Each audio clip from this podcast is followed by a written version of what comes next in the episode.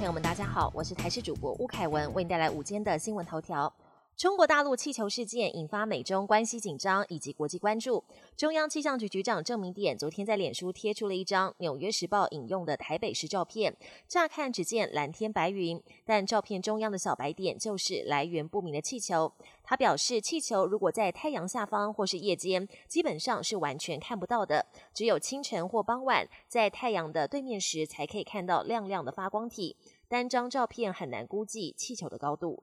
中央流行疫情指挥中心宣布，二月二十号起，除了医疗照护机构、公共运输及特殊运具等指定场所仍强制佩戴口罩，其他场所采建议或自主决定。室内戴口罩规定将再松绑，但民众过去三年仅戴口罩已经成自然，如今面对放宽，可能产生焦虑。专家建议，突然改变一定会焦虑，应该采渐进式调整心态，慢慢恢复正常生活。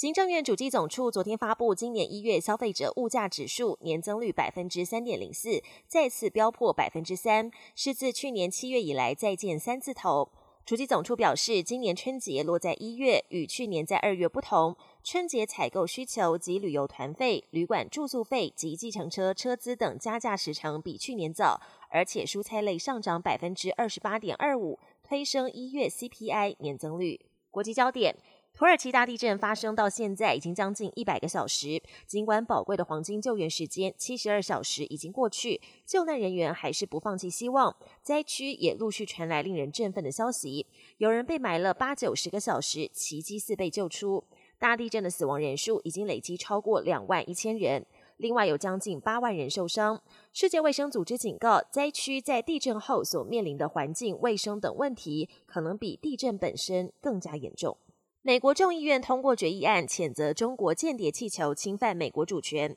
众议院九号以四百一十九票赞成、零票反对、无异议通过决议。提案人众议院外委会主席麦考尔表示：“中国侦察气球离地面只有六万英尺，用肉眼就能看见，简直是明目张胆的监视美国。”他也强调，中国是美国的最大对手，呼吁民主党共同对抗中国。此外，美国国务院官员指出，高解析度影像分析显示，上周入侵美国本土的中国气球能够监控美国的通信讯号，并暗示美方将对有关的中国实体寄出制裁。